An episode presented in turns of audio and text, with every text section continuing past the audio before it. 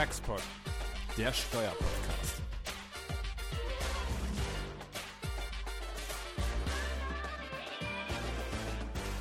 Herzlich willkommen zu einer Folge Taxpod. Eine besondere Folge, weil wir nach einer längeren Pause endlich mal wieder hier unsere Serie fortsetzen. Gibt auch gute Gründe ähm, für unsere Pause, über die Jens gleich noch kurz sprechen wird.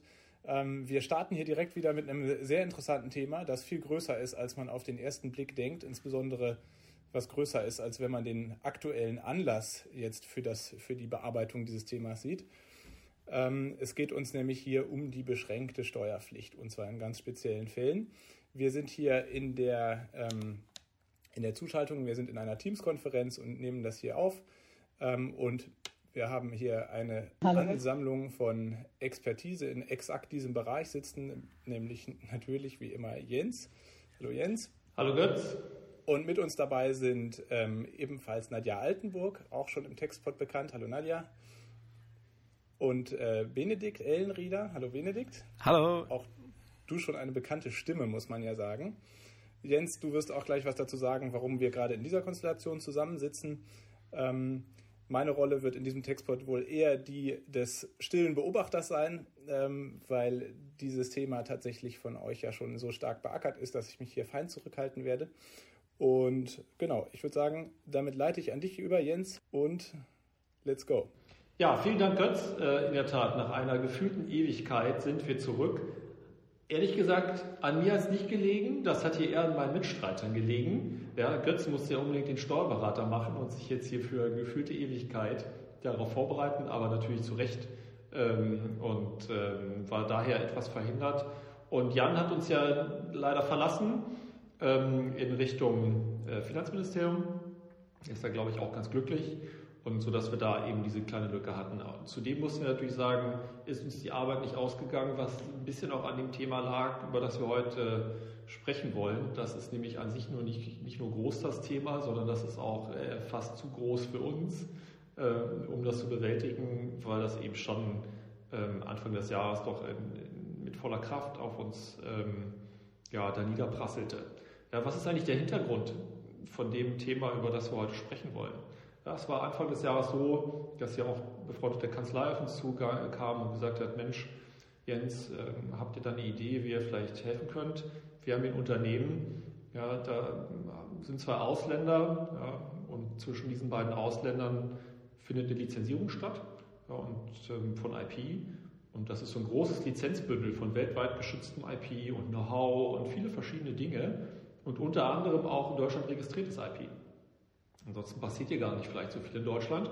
Aber das ist eben auch hier in Deutschland registriert und ja, so hat man jetzt irgendwie festgestellt im Rahmen eines Onshorings von IP, was hier in den USA jetzt ähm, stattfand, ähm, anlässlich der ähm, US-Steuerreform, dann Folge der US-Steuerreform, hat man festgestellt, da gibt es ja so eine Vorschrift in Paragraph 49, ja, und da steht irgendwie, dass ähm, äh, beschränkte Steuerpflicht besteht für die Vermietung und Verpachtung von in öffentlichen Registern eingetragenen Rechten. Ja? Und der Wortlaut, der klingt tatsächlich erstmal so, als hätten wir da möglicherweise ein Problem, mit dieser steuerpflichtige Problem. Ja, wir reden auch gleich, da sprechen gleich darüber, was ist eigentlich in DBA-Fällen, was ist in Nicht-DBA-Fällen. Ja, und unsere Aufgabe war es, dann, dann tatsächlich einfach mal darüber nachzudenken, ähm, wie kann man eigentlich helfen? So die ersten Dinge, die auch unseren Kollegen von der befreundeten Kanzlei eingefallen sind, ähm, waren natürlich so äh, Vollzugsdefizit, ja, weil diese Vorschrift ist ja über 100 Jahre alt, bisher nie angewendet, wo wir gesagt haben, ja, das ist möglicherweise ein Argument, aber das muss auch noch andere Argumente geben. Ja. Und dann ja, haben wir hier unser Team mal zusammengeholt und deswegen sind auch jetzt Benedikt und Nadja mit an Bord. Ja, Benedikt ist ja hier bei mir im Team bekannt dafür, auch den letzten Fall, die letzte äh, noch so vergrabene Nuss auszugraben und zu knacken. Und, äh, die Nadia ist dafür bekannt, dass sie ein, erstens äh, umfassendes äh, Kenntnis im internationalen Steuerrecht hat und auch nicht aufgibt. Und, äh, und so war das hier auch. Ja, wir haben uns alle mal zusammengesetzt und gesagt, ja, kann das eigentlich sein? Und die erste, die gesagt hat, das kann nicht richtig sein, Jens, das war Nadja. Ja, und ich muss sagen, wir hatten mal Fälle, die im Grunde, wo wir dachten, die sind vielleicht vergleichbar, da werden wir auch gleich drüber sprechen, ja, wo es im Grunde zwischen Zinszahlungen zwischen Ausländern geht und mit Deutschland besichertem Grundbesitz, wo wir damals auch gesagt haben, so, das ist schon ein bisschen her, Mensch, äh, fallen uns da eigentlich Argumente ein? Ja, ist das eigentlich richtig? Und ähm, wo wir gesagt haben, ja, pf, das ist irgendwie komisch, aber ist wahrscheinlich steuerpflichtig. Und dann hat aber Nadja gesagt, der Fall ist trotzdem hier anders. Hier ist doch eigentlich wirklich so gar keine wirkliche Berührung zu Deutschland. Da ist doch nur das in Deutschland eingetragene IP. Das alles. Ja, und wenn man sich mal so krasse Fälle vorstellt, zwei US-Unternehmen, zwischen denen findet diese Lizenzierung statt über das Logo Mickey Mouse. Ja, und die Idee ist dann, dieses Mickey Mouse Brand auf Kaffeetassen, T-Shirts zu drucken. Ja, die produzieren die auch und drucken die auf T-Shirts und Tassen, verkaufen die in den USA. Und das Einzige, was in Deutschland der Berührungspunkt ist, das ist diese eingetragene Mickey Mouse. Und ansonsten passiert hier gar nichts. Und die Frage ist, die man sich dann stellt, haben wir da eigentlich einen hinreichenden Nexus? Und jetzt höre ich auch schon auf zu reden, Nadja, weil das ist ja das sogenannte Nadja-Argument, das du dann da entwickelt hast und ähm, was Benedikt dann auch äh, durch tiefes Schürfen, auch mit Rechtsprechung und so weiter weiterentwickelt hat. Ja, überlasse ich euch einfach mal kurz, ähm, äh, was ist der Hintergrund? Ja, vielen Dank, Jens. Ähm, ich weiß noch, wie wir damals zusammensaßen im großen Raum und gebrainstormt haben und dachten, das kann irgendwie nicht richtig sein. Also was man so aus dem Studium gelernt hat, es gibt den Ansässigkeitsstaat und den Quellenstaat und das, also das Wort Quellenstaat äh, fiel mir einfach beim Lesen der Norm nicht so richtig ein. Ne? Also hier kommt eine Zahlung von einem Amerikaner an einen anderen Amerikaner meinetwegen und der einzige Bezug zu Deutschland soll diese Eintragung sein, das soll der Genuine Link sein. Und äh, ja, daraufhin habe ich mich äh, auf eine historische Recherche begeben, wie diese Norm da eigentlich reinkam, weil die Kommentierung da relativ dünn war an der Stelle. Keiner hat sich, hatte diese Norm so richtig auf dem Radar. Diese Norm wurde ja, wie gesagt, auch über 100 Jahre gar nicht in dem Sinne angewendet. Und äh, ja, bis ins ähm, Einkommensteuergesetz 1925, beziehungsweise auch noch davor, wo dann wirklich aus der Historie sich sehr schön ergab, dass äh, die beschränkte Steuerpflicht nach ähm, dem Ersten Weltkrieg eingeführt wurde, um eben ja, finanzielle Mittel in Deutschland zu binden. Ja, so eine Art umgekehrte ASDG, also Kapitalfluchtgesetz. Und ähm, da hieß es dann immer in jeder Gesetzesbegründung und auch in der Rechtsprechung, die dann zu den äh, Vorschriften ergangen, dass wir einen inländischen Zahlungsstrom oder ein Herauswirtschaften brauchen und dass auf jeden Fall vermieden werden soll, dass äh, liquide Mittel aus dem Inland ins Ausland herausgewirtschaftet werden, ohne dass sie einmal der deutschen Steuer äh, unterliegen. Und ganz interessant bei dieser Recherche war, dass ähm, die ursprüngliche Formulierung der Vorschrift eben so war, dass alles, was aus Deutschland rausgewirtschaftet wird, soll grundsätzlich einer beschränkten Steuerpflicht unterliegen. Und dann im Absatz 2 kam dann eine Einschränkung. Und dann hieß es, naja, aber eigentlich nur, wenn wir einen zusätzlichen Nexus haben. Nämlich zum Beispiel eine inländische Besicherung oder eine Eintragung in ein inländisches Register oder ähm, ne, was, was wir eben so jetzt auch im 49 Absatz 1 finden. Und im Zuge der weiteren Gesetzesentwicklung wurde die Vorschrift dann eben umgeschrieben und wir hatten nicht mehr diese Systematik, alles soll besteuert werden, halt doch nicht, nämlich nur wenn, sondern auf einmal hieß es, Einkünfte äh, aus äh, Rechten äh, oder ja genau aus Rechten, die im inländischen Register eingetragen sind, unterliegen der ähm, deutschen Steuerpflicht. Und dieser, dieser Bezug, dass wir ein Herauswirtschaften brauchen, der ging im Gesetzeswortlaut auf einmal verloren. Was aber nicht dazu führte, dass die Norm deswegen anders interpretiert oder angewendet wurde, also weder in der Gesetzesbegründung noch in den Urteilen des BFH, die danach ergingen, war irgendwie zu erkennen, dass die Vorschrift durch diese andere Formulierung oder diesen anderen Aufbau anders verstanden werden sollte. Und da gibt es zum Beispiel auch ein Urteil vom BFH vom 27. Juli 2011. Ich sage auch mal das Aktenzeichen zu wählen.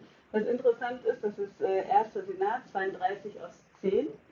Und da heißt es ganz schön oben im Leitsatz, ähm, in einem Klammerzusatz, also die Zuordnung bestimmter Einkünfte zu einer der in 49 ESCG genannten Einkunftsarten richtet sich allein nach dem objektiven Erscheinungsbild der jeweiligen, und jetzt kommt Klammer auf, im Inland verwirklichten und aus dem Inland bezogenen, Klammer zu, Einkünfte.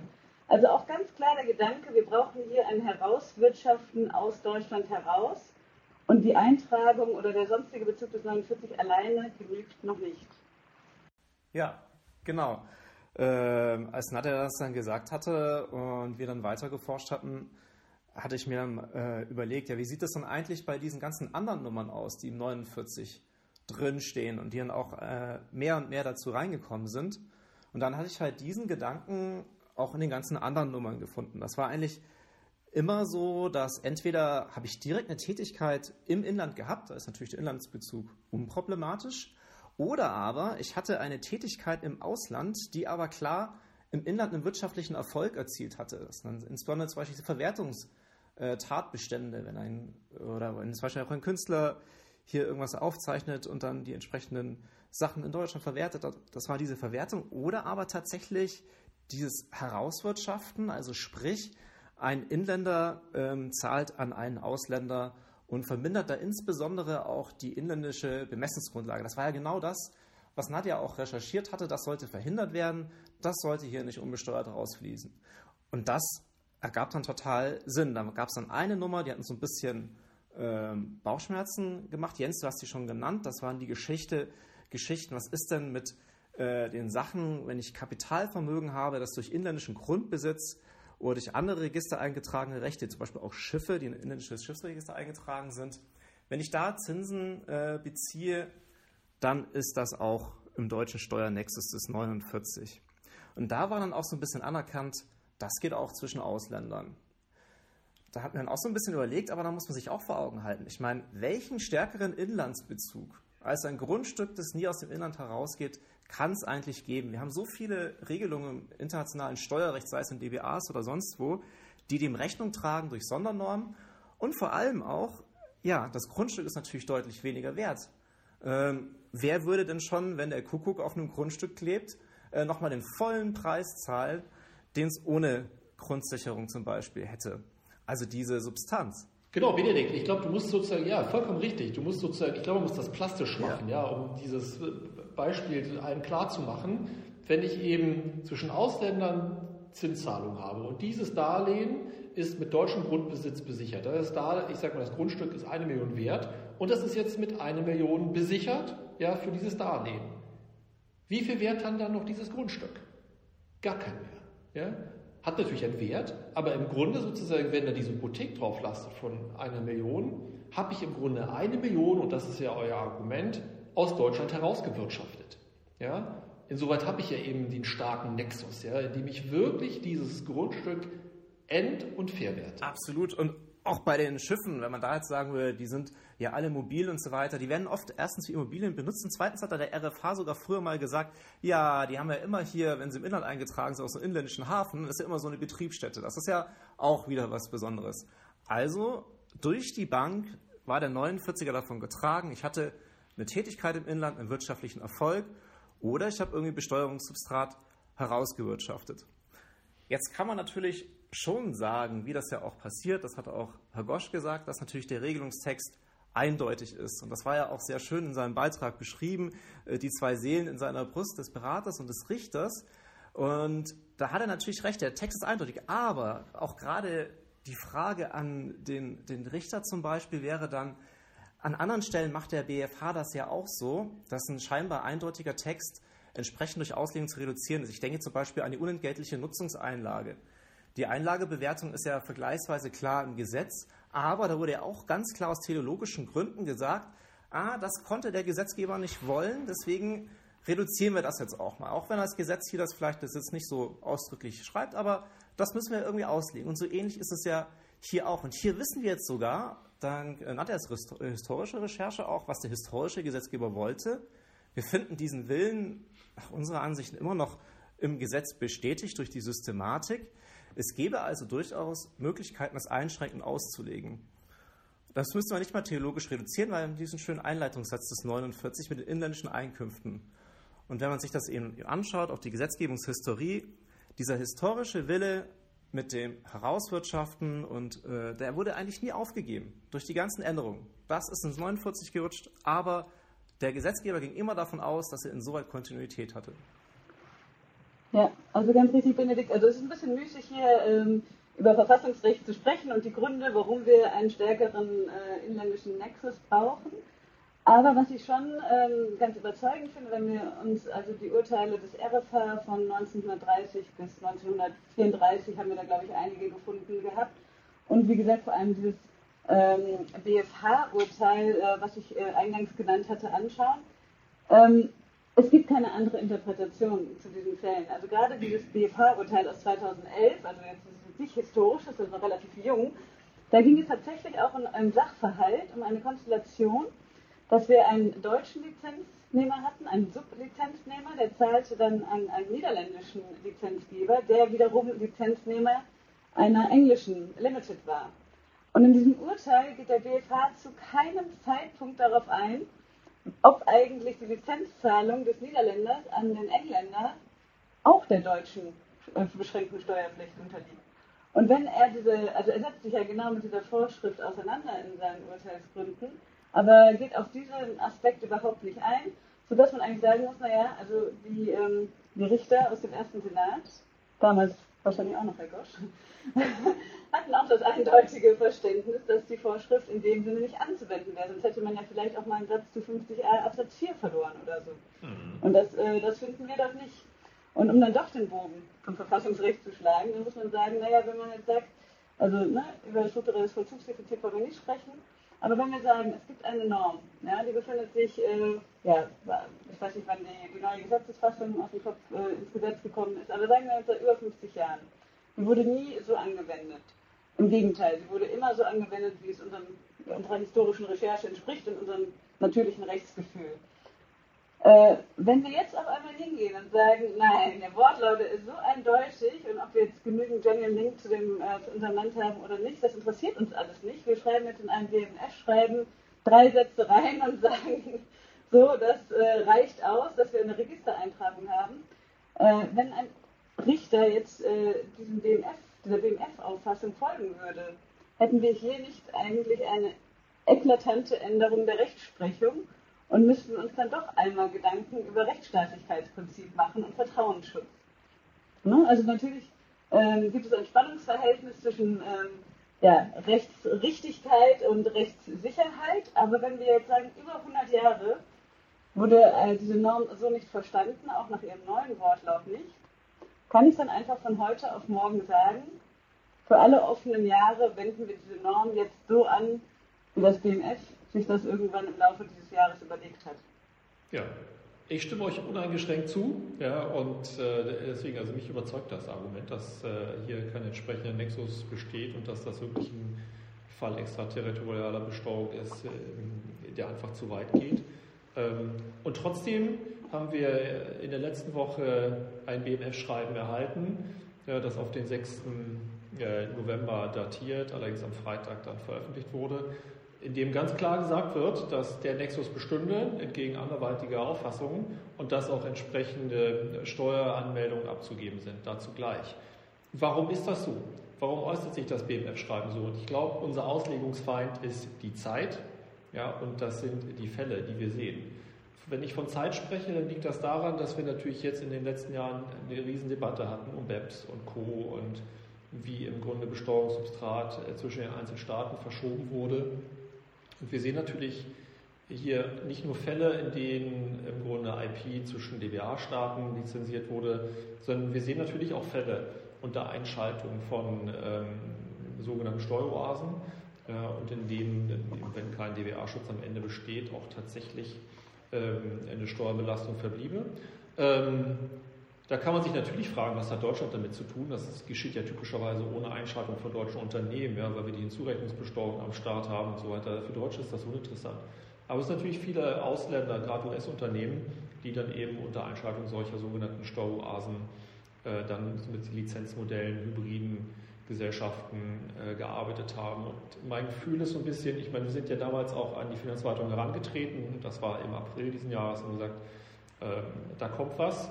Wie wollen wir damit umgehen? Wie seht ihr das? Und schon damals hatte man das Gefühl, ähm, das ist ein heißes Thema. Ja, viele waren etwas, äh, ich sage nur so, äh, verwundert, dass sie nicht früher drauf gekommen sind, ja, weil das hätte ja auch so die ganze Debatte um BEPS und Pillar 1 und Pillar 2 vielleicht auch in eine andere Richtung gebracht. Ja. Und äh, genau deshalb ist natürlich auch das Problem, das fügt sich natürlich nicht so richtig in unsere deutsche Position auch in, in Pillar 1 und Pillar 2 ein.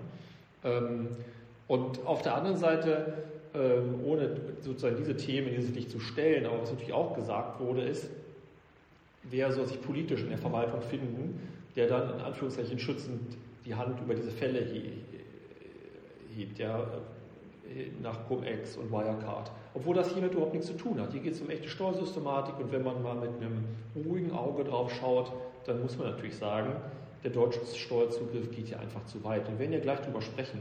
Auch prozedural bringt er hier große Unternehmen in wirkliche, echte Nöte ja, und in Situationen, wie sie im Grunde die Vergangenheit aufarbeiten müssen, was sie in der Zukunft machen müssen und führen die ja auch einfach operativ in dem Fall an ihre Grenzen. Ich glaube, wir müssen jetzt einfach damit leben, dass die Verwaltung gesagt hat, dass der, der Nexus besteht nicht. Es wird sicher jetzt dann in der Folge ähm, Mandanten geben, die dagegen klagen werden und das wird diese Gerichte sicherlich, vermute ich jedenfalls, mal beschäftigen. Ähm, für uns aus praktischer Sicht hat sich natürlich die Frage gestellt, wie gehen wir jetzt mit diesen Fällen dann um? Ja, und natürlich legt man das dann offen gegenüber der Verwaltung, so haben wir das auch gemacht. Und die Frage war, die jetzt auch an uns zurückgetragen wurde von der Verwaltung, also das Finanzamt München, das für 2013 für Lizenzen zuständig ist und für Veräußerungsgewinne generell, was das Europäische Patent- und Markenamt dort ist, ähm, und dann der wesentliche Wert für beschränkte Steuerpflichter ist, die haben sich jetzt als erste geäußert gehabt schon vor einigen Wochen und gesagt, legt uns doch auch mal eine vernünftige Bewertung vor für dieses IP. Also mit anderen Worten, wenn ich so ein großes Lizenzbündel habe, in meinem Fall das gesamte weltweite IP dort drin gebündelt, Know-how und sonstiges, jetzt im Grunde den Teil rausbrechen, der auf in Deutschland registriertes IP entfällt. Ja, wie mache ich das? Und die Finanzverwaltung macht sich das in dem Fall total einfach. Die schreiben uns, ja, das muss auf Grundlage eines Income-Based Approaches gemacht werden, am besten auf der Grundlage von Umsätzen. Und das klingt natürlich total schlüssig und total einfach. Ja? Und was heißt das? Im Grunde ist der Wunsch der Verwaltung, man nimmt den Gesamtumsatz dieses Unternehmens und dann nimmt man den Umsatz, der auf Deutschland erfällt, bildet einen Multiplikator und dann multipliziert man das mit dieser riesen Mega-Lizenz und das ist dann der deutsche Anteil. Mhm. Das kann es natürlich nicht sein, weil dann würden wir im Grunde das gesamte, die, das gesamte Steuersubstrat, das in dieser Lizenz steckt, auf die Marktstaaten verteilen. Also Marktstaaten meine ich sozusagen nur aus Umsatzsicht. Das sind schon wieder bei Pillar 1 und Pillar 2, ja, auf Marktstaaten verteilen. Es würde nichts bleiben für die Staaten, ja, die die ganzen Anstrengungen unternommen haben, zum Beispiel ein Pharmaprodukt zu entwickeln, ja, um so eine Riesenmarke wie Apple überhaupt mal zu entwickeln, an den Start zu bringen oder so eine Marke wie Google. Für die würde eigentlich nichts übrig bleiben, sondern nur für die Marktstaaten. Ja. Und die Frage ist dann schon, geht das eigentlich zu weit? geht das auch zu weit mit Blick auf die Diskussion, die die OECD mit Dempe geführt hat. Ja? Weil worüber reden wir denn hier eigentlich bei Registration? Wir sprechen eigentlich nur über das P, über Protection. Ja. Also wirklich interessant, Jens, ist ja, dass sich dieses DNF-Schreiben einfach gar nicht dazu äußert. Also das hätte ja auch wirklich hilfreich sein können und äh, den Steuerpflichtigen insofern an die Hand nehmen können, dass man sagt, okay, wir sagen dir jetzt, wie es geht, was du machen musst und dann weißt du, kennst du wenigstens die Marschroute. Aber wenn man das Schreiben jetzt unbefangen liest, könnte man ja sogar auf die Idee kommen, dass die komplette Lizenz der Quellensteuer unterliegt und nicht nur der Revenue-Based Ansatz, äh, den wir hier von der Finanzverwaltung München zugetragen bekommen haben als favorisierten Ansatz. Aber äh, in der Tat, wenn wir, wenn wir uns überlegen, wie, wie würden wir eigentlich den Anteil auf Deutschland verteilen, und da muss man sagen, Deutschland hat als äh, G20 und OECD-Mitglied ähm, das BEPS-Projekt mit verabschiedet und da waren eben auch Aktionspunkt 8 bis 10 drin. Ja, äh, die Dämpfe, äh, der Dämpfeansatz. Und Dämpfe heißt ja im Wesentlichen, dass wir ähm, die, das Ertragsrecht aus immateriellen Wirtschaftsgütern demjenigen zugestehen, der die relevanten Funktionen ausübt. Also Development, Enhancement, Maintenance, Protection und Exploitation. Und wenn wir uns jetzt fragen, was, was von diesen Funktionen wurde jetzt hier genau in Deutschland ausgeübt, dann kann man sagen, naja, aller Limit äh, wahrscheinlich Protection mit dieser Registereintragung, weil uns das den rechtlichen Schutz gewährleistet, dass uns das Patent nicht äh, kopiert wird oder äh, uns eine, eine Marke nicht, ähm, ja, eine Marke nicht so genutzt wird, wie wir das nicht möchten. Also ist es, ähm, ja, im besten Falle ist es eben Protection. Aber auch da muss man sagen, wenn ich mir so einen amerikanischen Konzern angucke, dann sitzt ja auch die Rechtsabteilung normalerweise in den USA und die machen relativ viel selbst. Und dann haben sie so ein paar Spezialthemen und dann schicken sie halt jemanden los, der beauftragt dann einen deutschen Anwalt oder einen deutschen Berater, der hilft dann einmal kurz mit. Aber auch so die ganze Patentstrategie oder die ähm, ja, äh, Lizenzstrategie, die dahinter steht, das wird ja alles komplett äh, in den USA oder, oder normalerweise im Headquarter State gemacht. Ne? Also ganz zu schweigen von Development and Enhancement, also die ganze Forschung und die ganze Entwicklung, die findet ja auch in den meisten Fällen nicht in Deutschland statt. Absolut, Also- ja. Ich glaube aber, der Gedanke ist auch weniger, ich glaube, die Idee, die wir auch hatten mit Dempe, das ist hier weniger im Grunde sozusagen Dempe in seiner Reinform auszuräumen und zu fragen, wo werden welche Funktionen ausgeübt, ja. Das ist ja eigentlich der richtige Angang. Sondern was wir ja machen, ist, dass wir sagen, diese Idee, die dahinter steckt, ja, wohin allokiert man eigentlich welches Steuersubstrat, das sozusagen anhand dieser Buchstaben zu gewichten. Das Ja. haben wir ja gemacht und haben zufälligerweise etwas gefunden, wo wir gesagt haben, was ist denn hier in Deutschland? Was ist denn der Nexus, wenn man an einen Nexus glaubt, was wir nicht tun? Aber wenn man das tut, was ist dann der Nexus? Dann ist der Nexus, Und Bitte? genau, dann ist das alles, was hier in Deutschland passiert, ist die Registereintragung. Punkt. genau, das ist die Registereintragung. Und dann muss man sich doch fragen, von so einer Lizenz, was kann ich jetzt auf eine Registereintragung allokieren?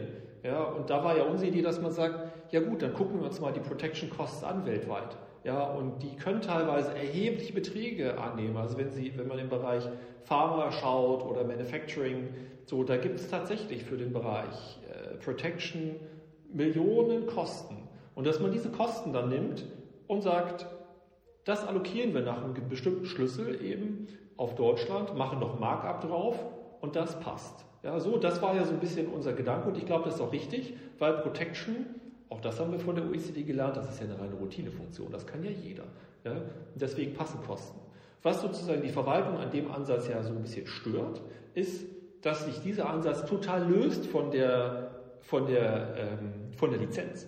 Die Beträge stehen ja total losgelöst daneben und dienen uns ja nur dazu, einen Multiplikator zu ermitteln. Deshalb gab es ja auch sogenannte Modified Cost-Based Approaches, dann, die wir dann gesehen haben, wo man versucht hat, diese Kosten ins Verhältnis zu setzen zu anderen Kosten, die man hatte im Rahmen von Cost-Sharing Agreements und das dann multipliziert hat eben mit der äh, Lizenz. Und das führte eben dazu, dass man eben über diese Kosten wieder eine Verbindung eben zur Lizenz und der Höhe der Lizenz herstellen konnte. Ja, klar ist aber auch, dass die Verwaltung dem Vernehmen nach, und so haben wir die Gespräche, die wir geführt haben, schon ziemlich klar gesagt haben, die möchten gerne einen Income-Based Approach, und gerne auch Top-Down, ja, also ausgehend von den tatsächlichen Umsätzen. Die Verwaltung hat aber auch schon ein bisschen zum Ausdruck zumindest gebracht, dass sie gesagt haben, wir sehen auch schon den Unterschied. Also wir sehen den Unterschied bei den Internetgiganten, die haben nämlich kaum IP-Costs oder weniger IP-Protection-Costs und dann eben Pharma, echte produzierende Unternehmen, die haben hohe Kosten. Und dann ist es tatsächlich so, dass wir eben bei Income-Based Top-Down Approaches, die wir gesehen haben, die wir auch gemacht haben, sieht man schon, dass man da auch in die Nähe dann, teilweise eben auch Überschneidungen, zu diesem kostbasierten Ansatz kommt.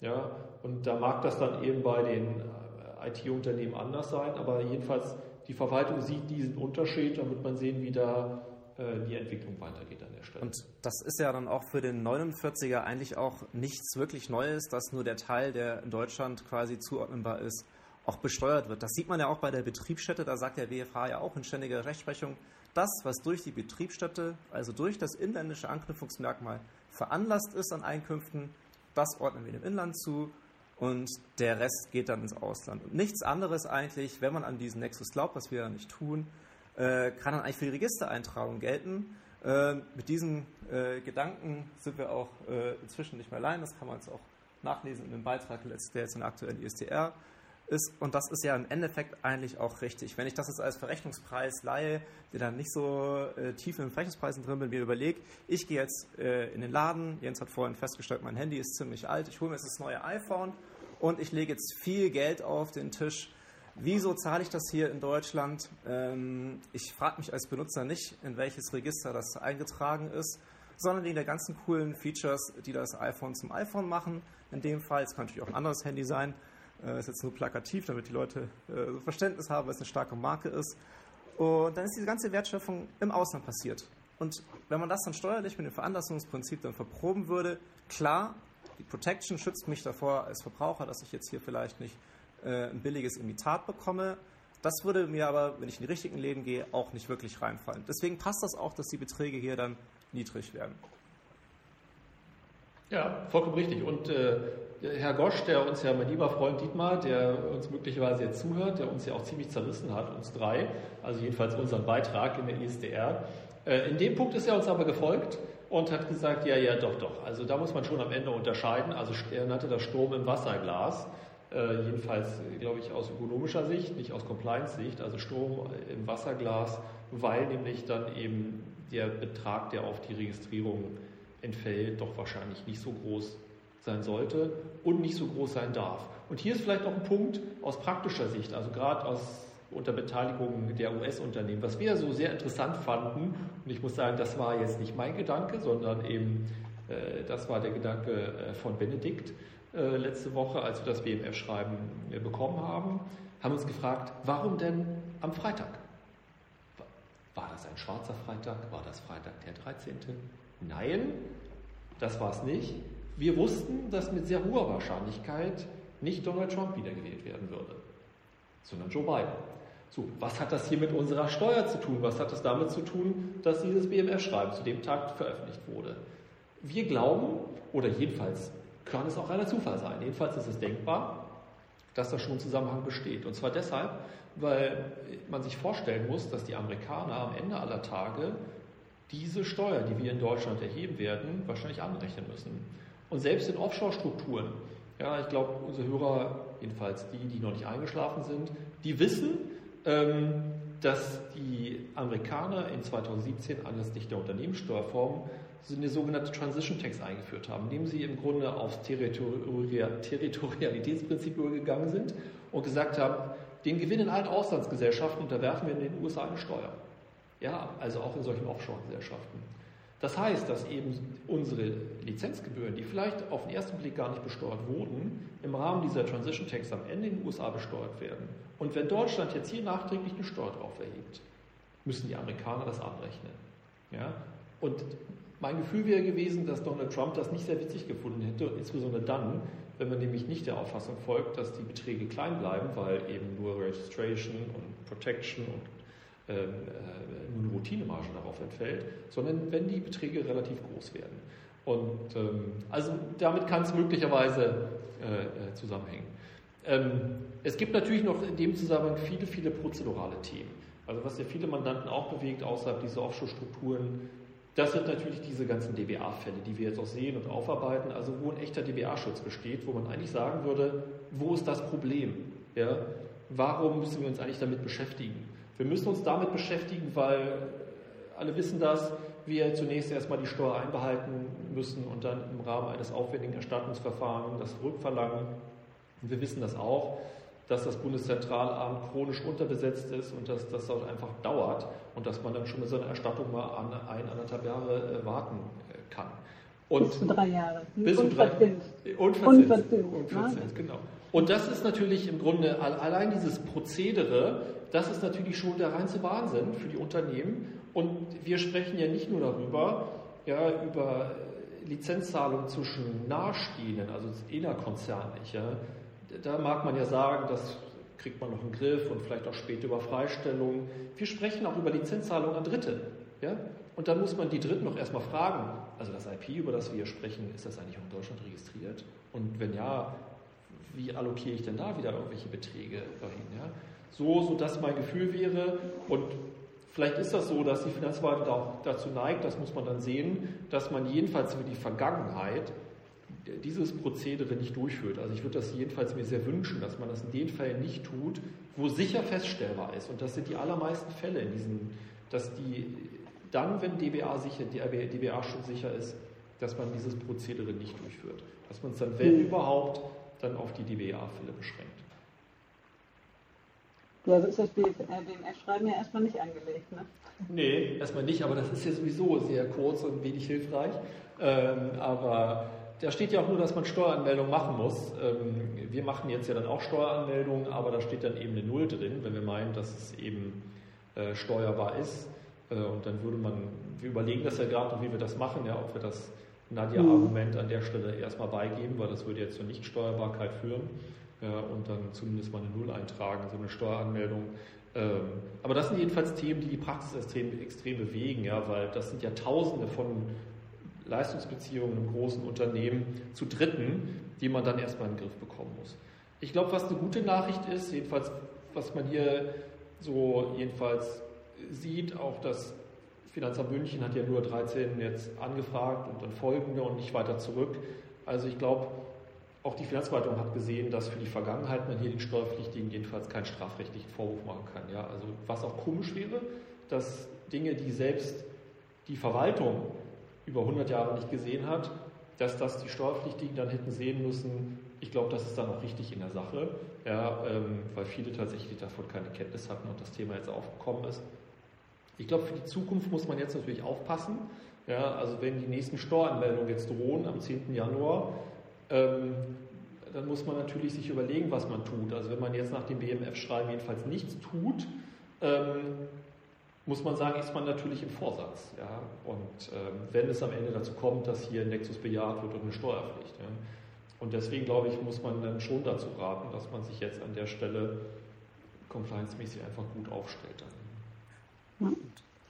Was vielleicht auch nochmal äh, wichtig, also ich meine, die Steuerrechtler unter uns äh, wissen das sicher alle, aber äh, dann, ne, auf einmal heißt es Cum-Ex und DAX 6 und äh, der böse internationale Konzern, aber ähm, gerade in den DBA-Fällen, es ist einfach eine Heidenarbeit, die ganzen Verträge durchzugucken, die äh, Patente oder Marken beinhalten könnten, die in deutschen Registern eingetragen sind, um dann diese Zahlungsströme, erstmal die Zahlungsströme zu identifizieren, um dann zu gucken, setze ich hier jetzt in einen Revenue-Based Ansatz oder einen Cost-Based Ansatz zusammen, um das alles aufzuarbeiten, um es dann am 1. Januar 2013 auch noch in eine formelle Steueranmeldungen zu gießen. Also das ist schon wirklich viel Arbeit dafür, dass dem deutschen Staat nach DBA 0 Euro zustehen. Also das muss man sich wirklich mal auf der Zunge zergehen lassen. Also für die Nicht-DBA-Fälle meinetwegen kann man diese Übung ja machen. Ne? Aber für die DBA-Fälle muss man sagen, dass ähm, ja, da frage ich mich auch, ähm, was die Finanzverwaltung sich so denkt. Die haben ja auch Leute, die sich dann da durchfräsen müssen und das alles lesen und bearbeiten müssen. Das macht ja auch keinen Spaß. Das ne? ist natürlich auch alles mal so ein bisschen Blick in die Glaskugel. Vielleicht ist ja auch das BMF-Schreiben jetzt ziemlich beredtes Schweigen.